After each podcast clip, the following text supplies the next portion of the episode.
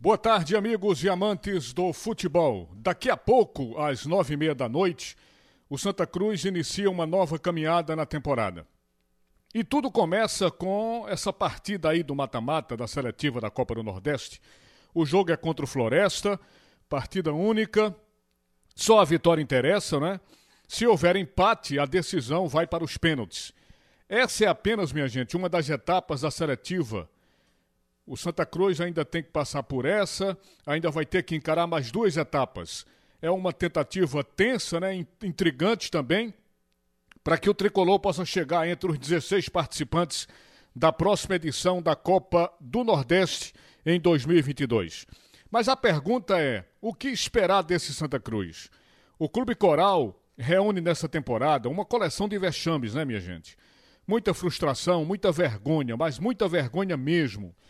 Basta lembrar a eliminação do Campeonato Pernambucano, a vergonhosa lanterna do Grupo A da Copa do Nordeste, competição em que o time do Arruda ganhou apenas uma partida, foi a pior campanha da história da Copa do Nordeste. O Santa Cruz também foi eliminado na segunda fase da Copa do Brasil pelo Cianorte, lembram? E na Série C nem se fala, né? Um verdadeiro dilúvio de erros. O time disputou 18 partidas e ganhou apenas dois jogos, quer dizer, caiu miseravelmente para o inferno da Série D. Os erros absurdos tomaram conta do clube dentro e fora de campo. Foram cinco treinadores em quatro meses. Nesse mesmo período, mais de 42 jogadores contratados sem o um mínimo critério. Dirigentes abandonando o barco, como por exemplo o, o, o Tomás de Aquino da Patrimonial, o Mauro Godoy do Conselho Deliberativo, os dirigentes do marketing também foram embora. O vice-presidente do clube, o André Frutuoso, também abandonou o clube.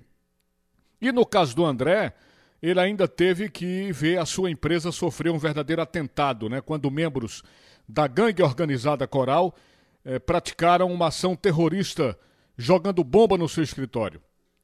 Isso causou sérios danos ao patrimônio dele e, por sorte, as pessoas que estavam lá, entre clientes e funcionários, não foram atingidas poderíamos ter vítimas fatais nesse atentado da gangue organizada. Lamentável sobre todos os aspectos. Tudo isso eu estou lembrando aqui para mostrar como foi difícil está sendo difícil a vida do Santa Cruz. E como esse jogo é importante, minha gente, pelo menos para diminuir o impacto de tanto vexame. O Santa precisa passar de forma vitoriosa por essa seletiva. A Copa do Nordeste, com suas ótimas premiações financeiras, né? E com o seu reconhecido prestígio, reconhecida popularidade, é uma competição imprescindível para o calendário coral no próximo ano. Então, resta-nos torcer para que esses jogadores, tanto os que ficaram da Série C e os que chegaram, possam estar prontos e preparados para conquistar essa vaga entre os 16 da próxima edição da competição. O novo treinador, o, o Leston Júnior, ele tem muitos desafios para fazer esse time acontecer.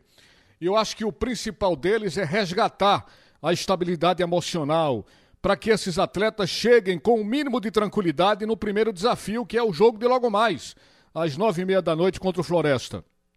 Repito, o jogo é apenas o primeiro desafio. Depois tem mais dois desafios, mais duas etapas. Então, minha gente, boa sorte ao Santa Cruz. O Santa vai precisar muito de tudo isso.